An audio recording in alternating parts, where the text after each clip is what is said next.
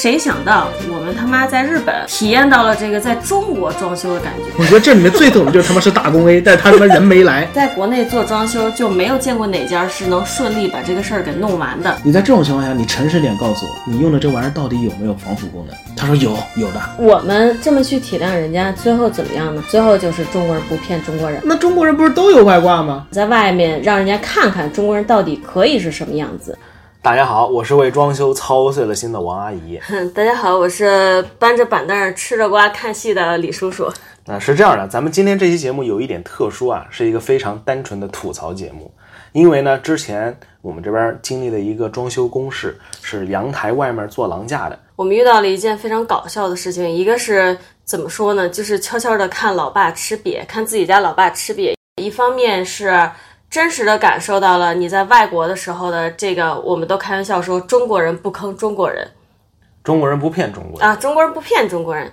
对我们现在两个人在日本嘛，在日本生活，然后其实我们自己新买的公寓也在装修，但是今天要说的不是我们自己公寓的这个非常踏实、非常靠谱的日本人装修队，而是我们老爸在另外一个地方想给家里搭一个新的凉棚，找了中国人来装修。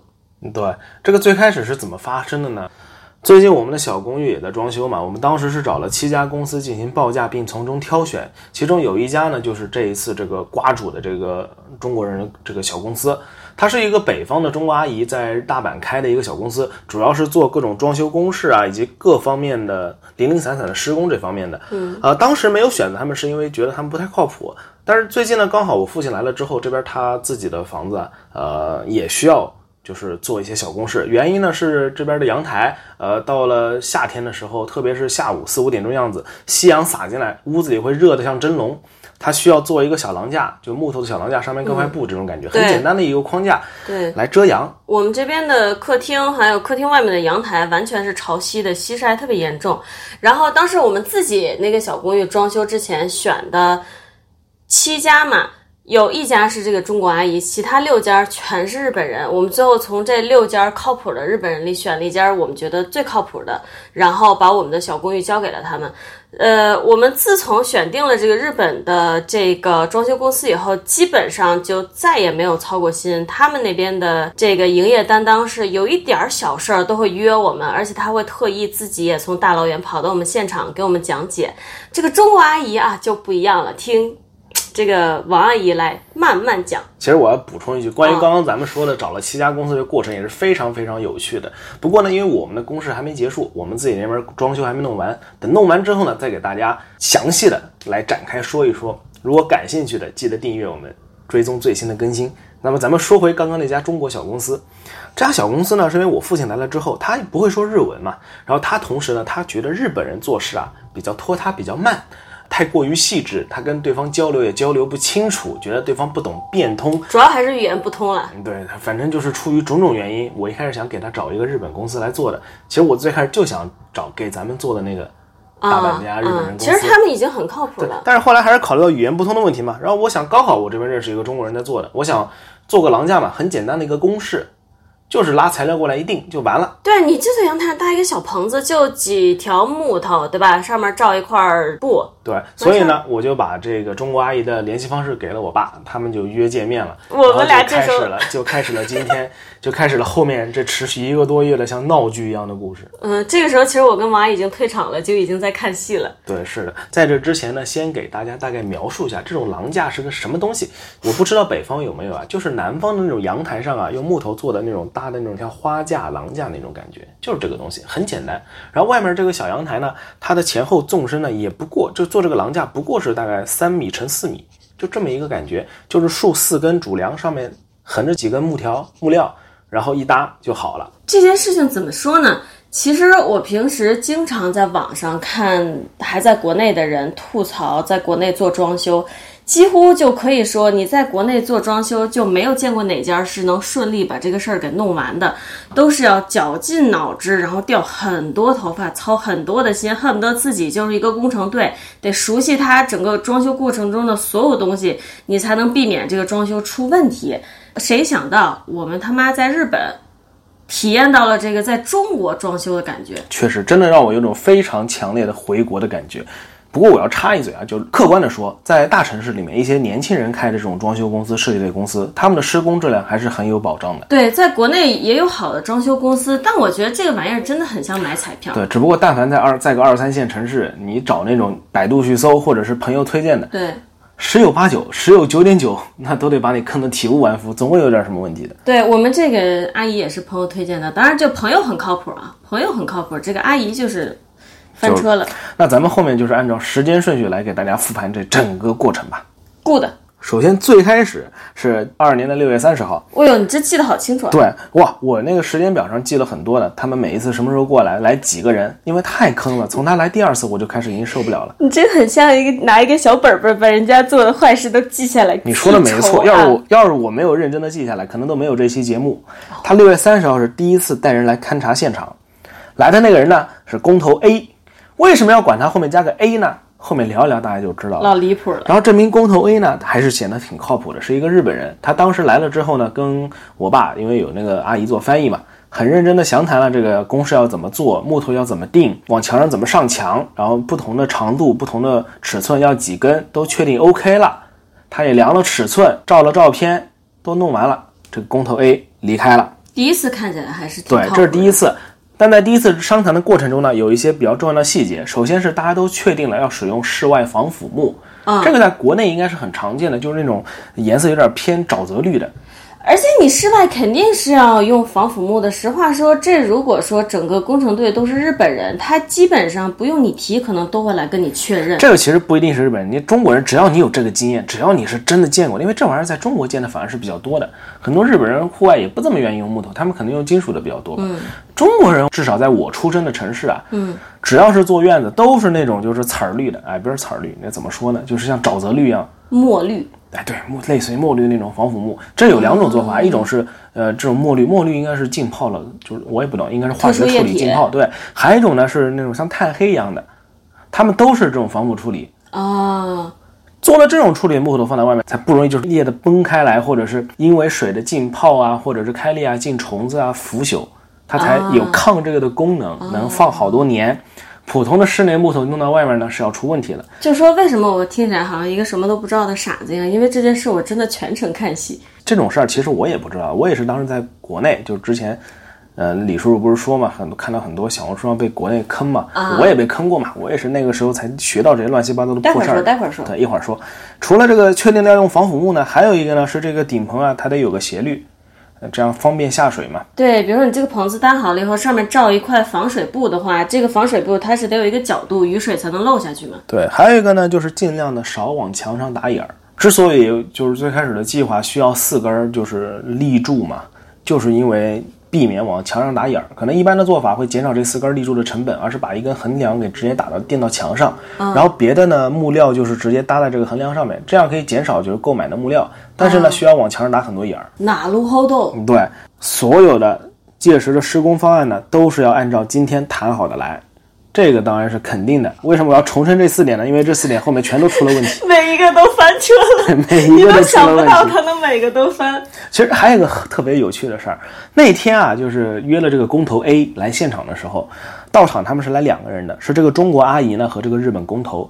约了时间，我下楼之后呢，这个工头 A 已经在外面等了，但是阿姨呢还没有到。然后我接到她的电话，她问我你们你们这个在哪儿？我跟她报了地址，她说我我就在旁边了呀，我也说不清楚呀，对吧？这种指路越指越乱，很常见嘛。我说这样，你打开谷歌地图，请你开个导航，她就是不愿意。啊，就是对自己有非常充，就是十分充足的信心，跟我说啊，没没事儿，不用不用导航，我知道我知道在哪儿了啊，你听你说的我明白了，他就继续找了，电话挂了，我和这个工头就在外面喂蚊子，给咬的满腿包，他转了，后来有兜兜转转兜了五到十分钟才兜回来，而且从反方向开车过来的，我不知道他是怎么做到的。哎呦，而且实话说，这件事情，我们老爸啊，就是王阿姨的爸爸，我的老丈人，他其实这个人是，我觉得是很能设身处地替人着想的。当时王阿姨啊接不到这个工头的阿姨，急得要死。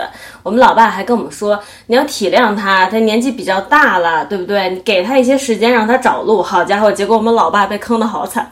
哎，就是怎么说呢？就是哎，六月三十号第一次勘察现场，后面七月四号呢就发来了报价单，含税大概是二十万日元，说实话不算便宜啊，因为最开始他给我们这个我和李叔叔这个公寓报价的时候给的价格呢也不算便宜，那肯定是比日本公司便宜点的，但真的有便宜那么多吗？没有。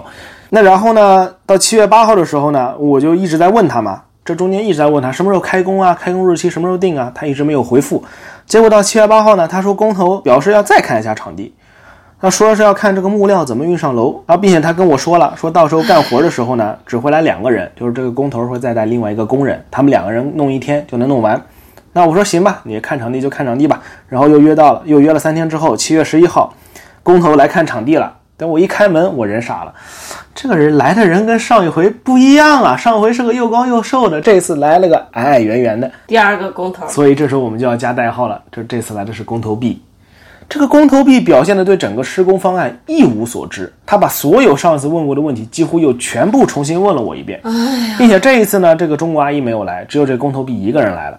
这次沟通完之后呢，我本来以为我不知道他是个工头，我只我问他说你跟上次来那个人什么关系？嗯，啊，他说是就是同事啊，认识啊这种。是这样的吗？对，然后我问那个阿姨，那阿姨也没有跟我说这是工头，她就说姨为什么第二次没来？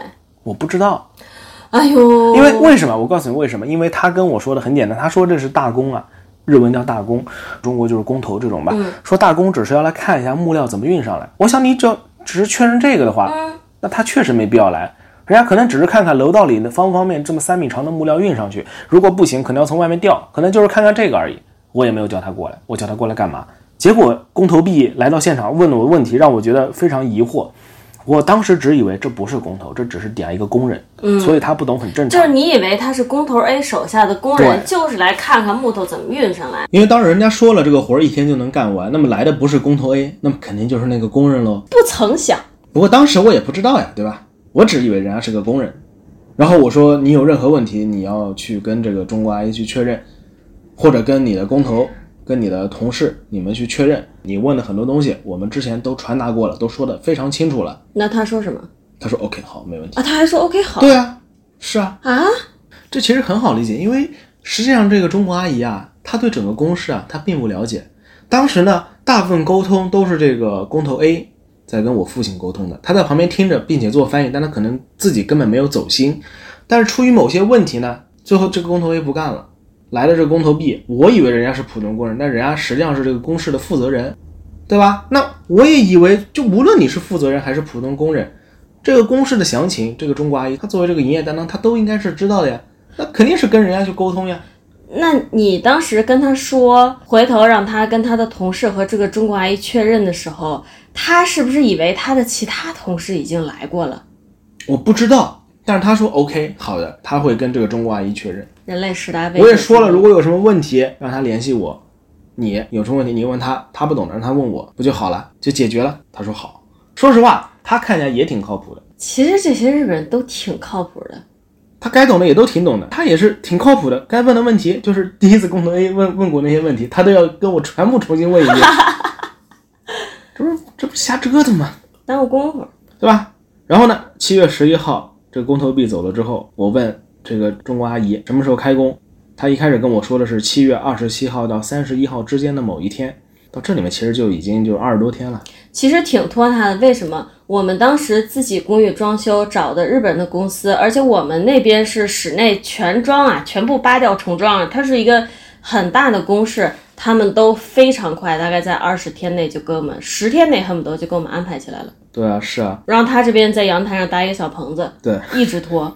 那之前我爸还吐槽过我们，说你们对这个 管控不到位，让公事这么拖沓，怎么哪有等二十天的道理？不过无所谓了，无所谓了。不过后来呢，他们又改口了，这个中阿又改口了，他又改成说是八月三号到四号开工，结果呢就变成了实际上六月三十号月底的时候来看的现场，过了一个月零四天才开工，最后是八月四号开工。天哪！哎，让我特别吃不消的是，他还给我逗闷子呢，跟我说决定了是八月四号，四平八稳。哎呦，我的天哪！可别来这套。然后呢，就是开工和后续的曲折离奇。在这之前，我们心中所设想的，首先是这个公式是按照我们六月三十号现场的时候所定下的这些去进行的。使用的木料呢是防腐木的，这个廊架呢顶部应该是有一个斜率好排水的，并且呢，实际干活呢是工头 A，他会带一个工人过来干一天，这些都我我们都是这么以为的。结果开工那一天就让我人都傻了，你知道吗？人都傻了。你说多简单一事儿啊！对啊，就动工当天啊，是八月四号嘛，还呃，这回倒是真四平八稳的开工了。也是我去开的门，我一开门人就傻了，外面停两辆呃小面包车，一辆车是这个阿姨自己的，另外一辆车呢是工人的，木料什么也是全都拉过来了，他这人数跟人脸都不对，工头 A 人就不在里面，工头 B 在里面啊工头 B 在里面对，他在，他带了三个人，一切都跟说好的似乎有那么一点点偏差。不过我想你带了三个人，你不是人少了，对吧？你也没让我重新出钱，那也无所谓。结果呢，人就轰隆轰隆开始上来干活了嘛。嗯，这活儿刚开始干就发现有点不对劲了。首先是这个木头啊，跟我跟我父亲之前就是见过这种防腐木啊不一样，他刷的是黑漆，有有点像油漆啊那种。看着就不怎么防腐因为正常来说，防腐木是不用刷漆的，顶多就是改个颜色。啊。而且如果你是刷黑的，你直接去买那种碳化的防腐木不就完了？买那种黑的木头不就可以了吗？当时呢，其实我父亲就问了：“你这个木头是防腐的吗？”他说：“是是是，防腐处理过的，没问题，你放心。”啊，他就没管，他可能以为就是里面是做了防腐处理，然后外面又刷了漆，为了好看嘛。然后呢，除此之外还发现少了两根木料。哎呦，他开始头疼。高璇，问了这个之后呢，才发现临时把方案改了。这个工头 B 表表示呢，现在的做法是要就像我之前说的，横向钉一根长的木料钉在这个门框上面，嗯然后就少就不需要那两根多余的立柱嘛，嗯，直接把那个纵向的这个上面搭的框架直接架在那个横向的一。边固定在我们阳台的墙上，一边用立柱。这里面语言可能讲不清楚，反正就是说 现在就是按他的做法，要往墙上钉八个眼儿，哎把这个用，粗螺丝嘛，把那个木料横向给钉在这个墙上。那我父亲就不同意了，说这个方案不都说好了吗？一开始就为了少打眼儿，所以我才要多购入这两根木料对呀、做立柱。然后最后做法就是说，那你得去重新购买这两根，你现在就去，你拉回来，咱们还按原来方法原来的方法做。嗯，就在这个中午，阿姨刚准备出门的时候，问题又来了。老爸又看了一眼，对，因为外面开始切木头了嘛，他发现这个截面啊，就木头这个切开的截面啊，根本不是防腐木，就是普普通通的，就是木料。哎呦，然后又把他拉过来问，说这是防腐的吗？他还是嘴硬，他说啊，这个，阿姨啊他说，是的，是防腐的。阿姨看起来老自信，了啊他说这。个对啊，防腐的，防腐防虫。然后我父亲就说：“你不要骗我，我 这这个弄了这么多，我做过多少个，自己自己盯过多少个，然后去给他看图片，你自己看看，这种这种才是所谓的防腐木。”然后阿姨她就开始换了另外一条赛道，说：“啊啊，我知道您说的意思，这个涂料是防腐的。”啊！哎呦，我的妈呀！当时我爸呢也觉得人生地不熟，他可能觉得日本可能有什么新做法，他也不清楚嘛，嗯所以他也话也没有敢说的那么就。留了点余地那意思。对，就是说，然后我爸说这油漆能有什么防腐作用啊？哎呀，算了，你们外面的人都到了，东西都已经拉到阳台上了，你们就弄吧。不过你买另外两根木料的时候，你去买嘛，让他去抠呢，就旁边那种公务店去买，让他看清楚什么是防腐木。因为我爸自己在日本这边逛的时候，他看到我卖的这个木头啊，跟国内是一样的，它标签就叫防腐木材。所以其实就是说，技术上国内和日本至少说防腐木这一块儿啊，你看就能明白它到底是不是没有那么大差别对。，然后这个中国阿姨呢就去了。去了而且她是跟工头 B 一起去的，去买这个木料了，啊，因为缺了两根嘛。啊，此时我们故事里工头也已经消失了啊，他已经，他就后来就再也没他再也不会出现了。他们走之后呢，还出问题了。外面的剩三个工人嘛，在这边就是继续干嘛，还钉错了地方，把一根木料给钉错地方了，墙上多开两个那么那么大的眼儿。对我们家现在墙上就多了两个眼儿，还多了半条木头就原因是。因为已经钉错了，所以取下来还是空两个洞嘛，还不如把那个木头就留在上面。对，哎，总之就是屁事儿特别多。然后呢，也是钉上去之后呢，我父亲才发现，哎呀，那个怎么钉在这个地方了？不对呀、啊，就你你你你听到这里，应该发现这个故事的所有都靠我父亲发现，真的是很难。然后呢，就是让我立刻给这个阿姨打电话嘛。我打完电话，他们过没过多久，他们也回来了，结果又拉回来两根普通木料。所以就是说这个事儿，为什么我全程没有办法参与？我如果参与，我一定已经跟这个阿姨就是到打起来。这个时候啊，我我我爸已经放弃治疗了，他已经整个人就已经萎了，就是哎呀随便了，这他们爱怎么弄怎么弄。然后并且那时候已经跟我说，你这样，你下去去起草一个契约书，我要让他们一年之内出什么问题给我重弄，我就下去做契约书去了。哎呦，真的是，唉，太他妈扯了。我记得之前你跟我说那个，我们明明是让这个阿姨去我们附近的卖木料的店去买，对对对结果她死活不去。我爸跟她说了，你就去旁边的 corner，就日本很常见的一种，就是各种卖工具、卖建材，什么都有。就像美国的沃尔玛对美国像 Home Depot 这种啊。，Home Depot，它一楼啊就有木料树在那儿，底下标材标签写的清清楚楚，防腐木材。他没去，他不知道去哪儿买的，又拉两根普通的木料回来。哎呦，头掉。已经是非常让人非常窒息的。他们回来的时候，外面已经做的已经基本上可以说是七七八八了啊，该弄完的弄完了。当时我我爸也是就是不想管了，太麻烦了，就是已经懒，这发火都懒懒得发了，就是你就弄完就弄完吧，哎随便人你。人是会放弃的。然后那个时候因为已经过中午了嘛，我出去买饭去，买吃的带回来了。我回来路上一看就觉得不对劲，他妈的是水平的呀。哎呦，然后特别好，我上来就是呃跟我父亲说，外面这个不对啊，他们做的是平的。我父亲哎算了，哎随便了，烦死了。呃，这个时候呃，让我们回忆起来老爸最初的样子啊。你们不会找装修公司啊，你们一定是监工不力，你们不行。不过无所谓了，这个真的是后面就是最有趣的，最有趣的是施工之后跟他的掰扯的过程。在咱们继续之前，如果觉得咱们这个经历实在是也是有够离奇好玩，请一定要分享给你们周围的朋友，特别是周围有朋友即将开始装修的，或者是在海外即将开始装修的。我们之后会讲在日本装修要怎么避雷啊。然后呢，就是当天施工之后嘛，我们就把他把这个阿姨拉到里面来了，当着他的面去谷歌什么是防腐木材。他这时候他也不说话了，他他可能也觉得外面公事都做完了，对吧？你能把我怎么样？他也 他也没法说什么，对吧？他也开始就不不嘴硬了，对吧？虽然就是对于防腐木材，对这个木料本身他不嘴硬，但他依旧对这个油漆啊有着十足的自信。就是对，他说这个油漆是户外用的，就是防腐的。坚持跟你说，就是靠油漆防腐。对，但是之前呢，因为他要刷这个油漆、刷这个颜色的时候吧，他给我发过这个图片的。我当时看了图片，我去上我是上了他网站看的，所以我知道这个油漆就是一个刷一个色儿，它没别的用处。我们当时是去了这个油漆的官网，在他跟我父亲说这油漆是防腐的时候，我就同一时间我就开了电脑，直接把他之前发的图片，他有牌有品牌嘛，我上这个品牌网站，他那句话刚说完，我电脑转过去，说你自己看，它里面写的就是室内用的呀。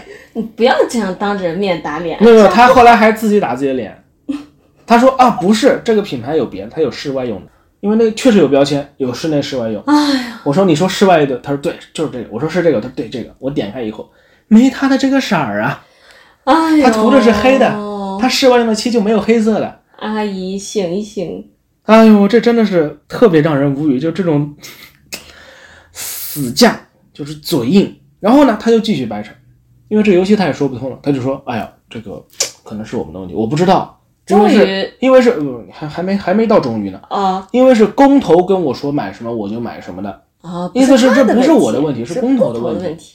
然后这时候我父亲可能也急了，说：“不是，那你到底有没有跟人家说你要用防腐木？”他说：“哎呦，这个好像忘了。佩克，你这个都忘了，你 人家怎么可能会去这么购买呢？”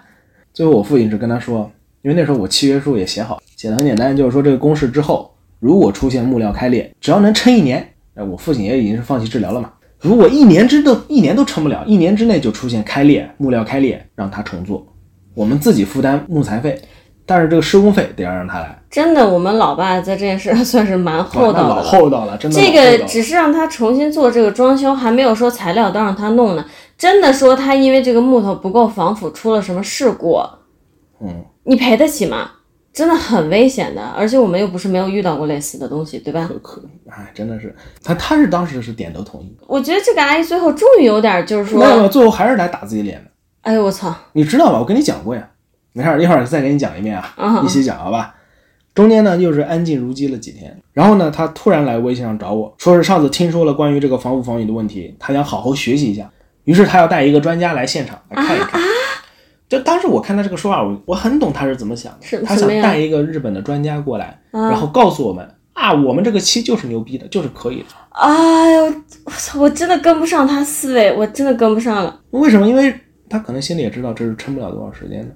你不想花这个钱，那如果真的出什么问题，他这个契约书真的签下去了，他是要花钱请工人过来重做的。而且先说，就是说我们家在这件公事上并没有少给他钱，给的这个施工费是足够他一支付给工人的，二买我们要求的材料的，三他自己但你说到这个提成的。那还有问题，就是我们看到为什么将当时看到这个工费觉得 OK，是因为防腐木材是贵的。对，他没少收钱。对，没少收钱。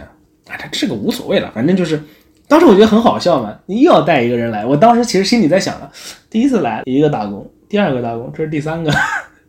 就像我刚刚说的，他肯定就是想找个人过来给自己撑腰，告诉我们这个是 OK 的，你们不需要签这个契约书，他就是能撑的。你还行，你还跟得上他这个国际化思维呢。不过最后很好玩了，因为最后他实际上就是找了一个人给自己来拆台的。他怎么给自己拆台了？于是八月十号，他带了这个工头 C 来了。呃，工头 C 我们是见过的，就是最开始咱们自己公寓，哦，是咱们自己公寓做这个报价的时候，他带来的那个人，啊，那个大白老大叔，特别搞笑。那天上阳台的时候，十号上阳台的时候，木头已经裂了，啊，我们的木头已经裂了，我都不知道。对，已经裂了。操！然后呢，这个工头 C 看了一大圈，给出了他的解决办法。他认为这个公式最好的做法是什么呢？先把已经裂开的部分填补，填补之后呢，把现在所有的黑漆刮掉，重新做防腐处理。刷上真正的意义上的防腐漆。要刷防腐油那种。总之，重做防腐处理。防腐处理做完之后呢，再刷黑漆，刷回去。消耗时间呢，至少需要四个工作日。而且呢，因为需要把表面的漆、现有的漆刮掉，它原来那个木纹啊是不存在了的，就是木料不会有现在这么好看。这是专家 C 给出的解决方法。这属于是作作实实的被这个阿姨坑了一次，真的，我都不知道我们那个裂的。对，已经裂了。我这属于是这个大公司也把这个阿姨给坑了一次，他可能是带个人过来要给自己撑腰的，结果没想到人家这么老实，你懂吗？这个阿姨她是，她可能都不是说他想坑你，他是自己心里对于自己的能力还有这部分专业知识没有任何的逼数，他甚至不知道自己对这个东西没有逼数。这是他又慌了。那你想，如果结果他要负责让人过来花四天时间，还有好几个工人把这个漆重新刮了，全部重做，那也是钱呀，他也要花钱，是啊，对吧？那那个大公司有没有说，比如说把所有都拆了，买防腐木重新搭这个选项？没有，哼，因为我总觉得刮漆再涂也很麻烦啊。这是他认为现在来说最方便的做法。嗯，你别的全买，因为钱谁付啊？木料钱，这多贵啊！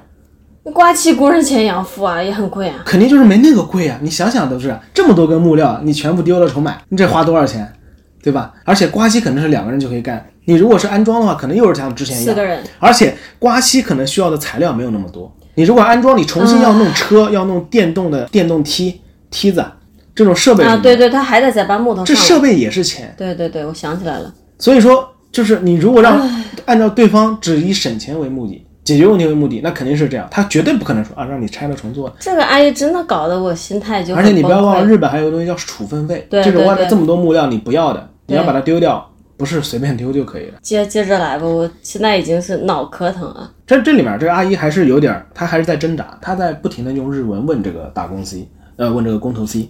但是现在这样的情况，一两年是撑得住的。这里面有一个什么问题呢？就是说，我们虽然是找了这个阿姨，让她来帮忙做翻译，觉得跟我们老爸沟通起来比较方便，但不代表我俩不说日语。这不是不是不是，我们找他不是做翻译的，他是个营业担当。就就他是个会说中文的营业担当，对我们老爸来说比较方，对他需要比较做的方便。他需要做的是管理这个公式，不是就做个翻译，就做个翻译，那我来就行了。我要花钱找他干嘛呀？，我的意思就是说，我们当时找他嘛，是因为他就是他最主要是跟别的日本比，他能说个中文。对，那实际上他对这个公式完全不了解，他真的就是来做个翻译的。回到刚刚说了，就他问这个工头 C 啊，就这个那一两年能撑得住吧？对方就嗯，这个嘛，嗯，一般来说四五年也是可以的。但我说的这个可以，是他不倒的情况下。其实这个阿姨她的思维就很中式，为什么？如果你让日本的工程队来做，他一定不会跟你问出，比如说一两年能不能撑得住这样的话。为什么？因为一两年撑住了，一两年以后它倒了，这个安全问题它是一个很大的隐患呀、日本人对于安全已经就是细致到什么程度啊？所有超市都有安全防灾用品啊，他们就到这个程度，他们是不可能说我做一个工程就为了让它能一两年不出事儿，我们跑路，他一定会保障你在未来尽可能的也保障它的安全系数的。然后我用日文我也问了这个大公司，基本是同样的问题。我问他说，现在这种做法，它是否百分之一百能够撑过一年，在不遭遇就是自然灾害这种情况下？对方很明确回答，不一定，而且为什么我们家那个木头才装好一个月没有已经裂了呢？很正常。中间有下雨，很正常，风吹日晒有下雨。好真实，你随便把室内的什么，你看那个室内的胶拖鞋放到外面都能缩成这个样子。好真实啊！你把室内的随便那种室内家具，你放到外面，你放一个礼拜可能就裂开了，很真很很真实的，这是很正常的一个情况。然后到了最最搞笑的地方，很经典。我问完这个大公司这些问题之后，我转头用中文问这个中国阿姨，我说你也听到人家说的了，能不能撑满一年都不一定。你在这种情况下，你诚实点告诉我，你用的这玩意儿到底有没有防腐功能？他说有，有的。还说有？对，他说有，有的，防腐防虫。哎呦，然后我就回头用日文问了这个大公司同样的问题，他的这种做法有没有防腐功能？对方回答很干脆，那没有。场面你知道有多尴尬吗？超尴尬的，你也真的是很绝，超尴尬的。场面你知道有多尴尬吗？但这个阿姨，我觉得是属于把我们逼到这个份儿上，没有办法了。不算，我是脾气好的，对啊，我觉得是脾气好的。如果是在国内啊，换我爸做到一半就让你们走吧，木料全部拿掉，钱我都不要了，赶紧滚。我这个嘴硬到这个地步，真的是。然后啊，大公司问后面怎么弄，然后我说没关系，今天辛苦你了，你可以先走了。然后我会跟这个、会跟这个中国阿姨商量。然后我当时先出去了，我把纱窗给关上了，她在外面收收拾工具，什么尺子什么的。呃，那个日本的大公司工啊，我在里面听到她小声的对这个阿姨说，他们可能还挺熟的，说是朋友关系，跟她说，你犯错了就好好道歉啊，哎呦，好真实。做工作不能这样的，要好好负起责任啊。是呀，这个阿姨她自己性格也很大问题的。而且连敬语就是日常生活中日文不是有那种语气词都没有了，ちゃんと責任取ってね。嗯，然后这个工头 C 就走了。当时这个阿姨的心情肯定很复杂，她可能以为自己叫了一个朋友，叫了一个日本人朋友过来给自己撑腰，哎，给帮自己说说话。没想到人家这么老实，她真的很难面对自己的错误，她这一点真的非很糟糕。常非常难。所以呢，最后的处理方法呢就是两种，要么呢就是按照这个工头 C 的说来， 让这个阿姨重新请人，把漆都刮掉，做防腐处理，然后再重新刷漆；要么呢就是签契约书，一年之内开裂掉漆的话，他要重新做。当时我付钱给了第三种做法，就是不要等一年了，因为绝对撑不到一年，大家都难受。是呀，你现在就给我重新做，他自己，我父亲自己去买防腐木，嗯他自己去买木料，木料的钱他来出，嗯，他负责人工费，天哪，负责安装人工这费。等于是让这阿姨就负责找人来就完了。对他中间还不愿意呢，他觉得一年撑得了的，他心里肯定是想的，只要撑过一年我就没事儿了，他就跑路了因为契约书写的就是一年，你后面怎么样了他才不管呢。嗯，这个大公司呀，在外面都说的这么清楚，一年不一定，苟个三四年应该是可以。而且我们给的第三个方案说重做，没有哪里需要他掏一分钱了，而且他在上一次做错的那个公示里也把他的那份叫什么佣金也拿到了。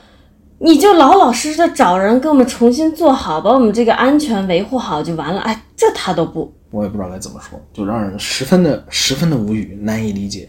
然后呢，现在呢，就刚好因为之前赶上了日本的这个 o n 日本的棚休假期，呃，类似于清明哈，对它类似于国内清明。安静如鸡了好几天。嗯、最后会怎么做我不知道，但反正无论怎么做，都跟咱们最开始需求的相去甚远。已已经已经相去甚远了。结果折腾成这个样子，从六月三十号到现在已经八月中旬了，还在折腾这个事儿。我觉得我们其实是不是应该主动一点儿？也你也别等他了，你把主动权给他，你看他整出什么事儿过来，你就跟他说说，我们再出钱买材料、付人工，你就把工人靠谱的工人找过来，你就老老实实的就把这玩意儿做了就完了。他不老实呀，这个阿姨都人家当当他面说了这个没有，他自己找来专家当着他面说了，这个没有防腐效果的，他还要跟你说有的有的。这个阿姨真的是集各种缺点于一身了。她已经不是说一个可能糟糕的中国人的代表了，他就是一个糟糕的人的代表了，已经是嘴又硬，又不会反思，又认识不到自己的错误，然后又不会。你哪怕说你好歹是一个做生意的，算是你哪怕说你见人下菜碟儿，对不对？你看这个现在的情况不太好，你嘴放软一点，这都可以，他一样都不肯。是这样的，正常来说啊，就是当你当着面被人就是打脸打了这么多次嘛，就别嘴硬了，好好认个错，低个头认个错多好呀。对，而且还有一种是，你是来赚钱的，人家是来给你钱的，等于是你面对的是你的金主，都到这份儿上了，你总得会见好就收吧？极品阿姨，啊，这个瓜真的吃的我真的是主要这事儿咱家到现在都还没有了呢。没了呢。嗯，我觉得还是得反而主动权掌握好。最主要是我老想一个什么事儿啊，就是咱们家两三年前在国内做装修的时候，也是顶楼也是廊架，也是顶楼，对。但是当时还有一个什么呀？不是这个廊架的事儿，是我们当时顶楼阳台那一圈围栏不是腐朽了吗？嗯老爸差点儿从那儿掉下去啊。对，所以说，这个施工无论是室内室外的安全真的很重要，不是像我们平时想的似的，这个线没排好啊，然后跟他生一肚子气，让他排好线就完事儿了，这么简单。他没弄好，真的要出事故的。对，除了像小红书上面那种很多的让人就是能气出心脏病来，对，要是你你实话说，在生命安全面前，你一个柜门儿位置没有算对，打不开柜门儿都已经是小事儿了。我就是因为这个，所以我对这个阿姨的态度非常不满意嘛。因为阳台的廊架啊，它要么砸下来压到人，对不对？要么出其他的事故，无论是它在家砸到我们自己也好，还是它掉下去砸到路人也好，这都是很糟糕的事情。这真的有可能，因为当天他带来那个日本人的大公司就是说我说这种裂缝，裂缝可能不要紧，但是他很怕里面进虫子，嗯，下雨什么潮湿，然后里面进虫子，如果腐朽掉，这个是有可能会塌的。是的呀。唉太糙了。总之吧，最后呢，我们简单说一说如何在日本选一个装修公司。首先一定要看营业担当，他必须得对自己的工作有足够的了解，对，他得知道整个过程中的每一环。你问他什么问题，他都应该能够非常简洁明了，并且精准的回答你。对你，比如说我们自己当时日本公司啊，找了很多家装修公司，对这个已经比较了解了。那些对自己的职业内容很了解的营业担当，真的是一眼就看出来。我们当时就碰到了一个日本小哥，他一看就是感觉刚就职、不太熟练的感觉。你问他什么，他都要去找他的等于是前辈去问。真正靠谱的营业担当，他是能当一个大公用的，对，他是一个百百科全书。你这个家里的所有东西，他都应该是能接近百分之九十九给你答上来的，这才是一个靠谱的营业担当。咱不是说像今天你听完这期节目，可能觉得，哎，好像日本人特别靠谱啊，我们就找日本人装修，对，也不是这样的，日本也有不靠谱，但是呢。日本有一点什么呢？他们国家的法律是极度严格的，在这个情况下，大部分公司他想要好好做呀，他就得遵守这些东西。还有就是日本人确实骨子里是有一股又轴又负责任的劲儿的，大部分是有这种东西的。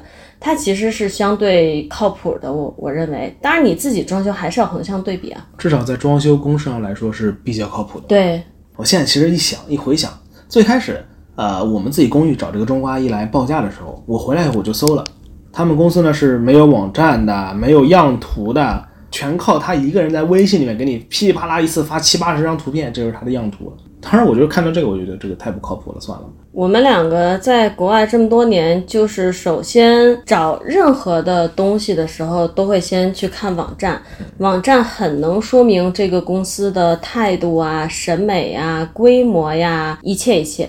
还有就是在日本啊，如果找装修公司，可以去看他们的展示厅、他们的 showroom。这个虽然说是代表了本公司作为展示的最高施工标准，但如果最高施工标准都达不到你的要求，那你就可以直接把他们 pass 掉了。对，反正在日本做装修的话，其实在哪儿都一样。首先你就多找几家，别嫌麻烦，横向做对比。这里面细节有非常多啊，我们在以后再跟大家继续以后可以再细说，等分享等细节。等谈我们自己装修的时候。总之，记住一点，你一定要看好这个营业担当这个人，他非常重要的。嗯，前面说了一堆装修的东西，现在咱们说回这个中国阿姨啊。嗯，其实呢，王阿姨的爸爸真的是很体谅这个阿姨的。他说什么呢？他说：“哎，你看她也不容易，这么大岁数，应该是个四五十岁阿姨是吧？她五十多岁。”她是带着孩子嫁给了一个日本人。对后她这个阿姨，她其实是带着孩子从国内嫁给了一个日本人，反正这种人也很多啦。以这种方式出国的人，他自己你说不容易吗？确实这类人不容易的。他要到一个新的环境，他要让自己在这边能立足的话，他得找一个日本人或者任何外国人结婚。很多时候可能最后就沦为一个家庭主妇了，但他没有，他可能还想办法看能不能自己搞一份收入。你从他的背景来看，这个阿姨有没有自己的难处？有，但是他一个什么问题？你不能因为有自己的这个难处，你就这样做人。它上有很多就是中国人中很常见的问题，就比如说有一个就是说什么我都可以做，你跟他说什么这个行不行？哎，放心可以，这个是吗？哎，这是。其实他一个事儿都做不好。对但是他会嘴巴给你包票打的梆梆响。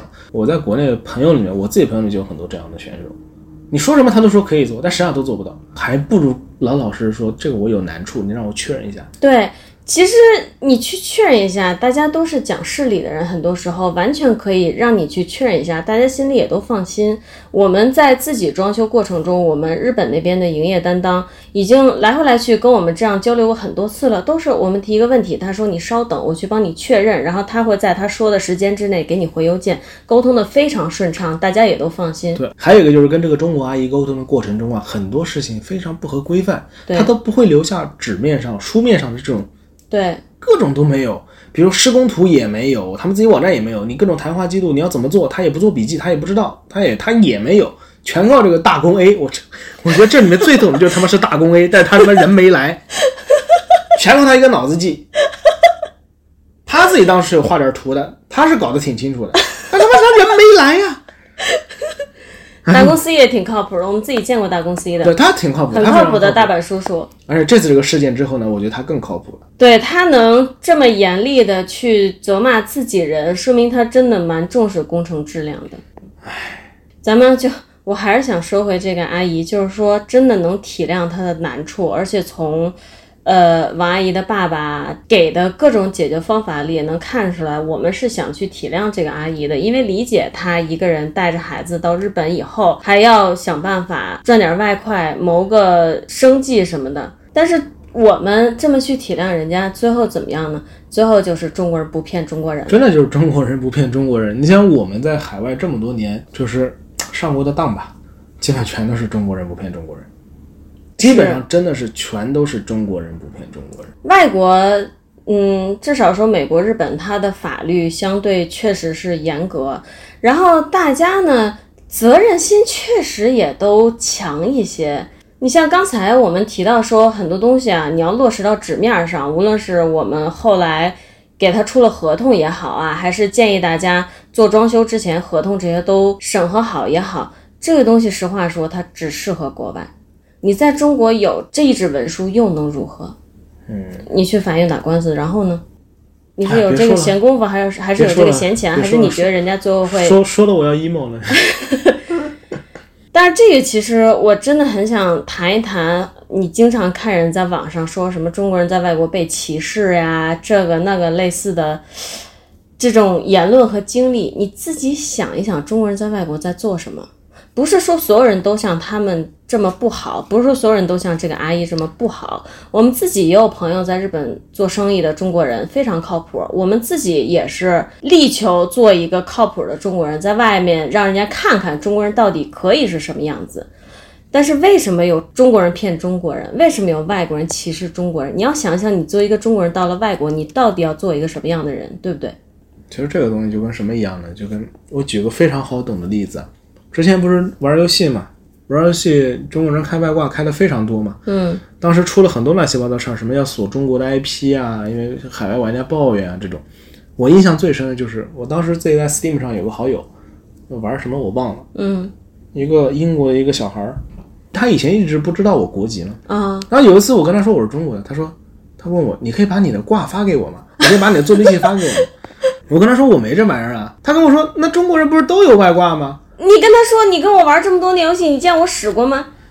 哎，这不好像变成印象吹自己玩游戏就是很屌了。现在但也不是很屌就是现在我就是个废物。那可能以前我确实比屌，就是又很菜又不肯用挂啊。今天关于种族歧视问题也好啊，在外国的华人问题也好啊，随便聊一聊，不深谈，改天单开一期，还有包括咱们那个小公寓的装修，等它弄完了，咱们对也单开一期也，单开一期。哎，那个都可以开上下两对期。，反正大家在外国装修的话，呃也不要一味的为了语言去追求这个中国人的营业担当也好啊，中国人的公司也好啊，它不一定靠谱的啊，也不一定不靠谱。还是要自己擦亮自己的眼睛，对，多观察。对，多观察，嗯一定然后要多观察。在国外的话，你是完全可以写合同的，合同真的可以保护你。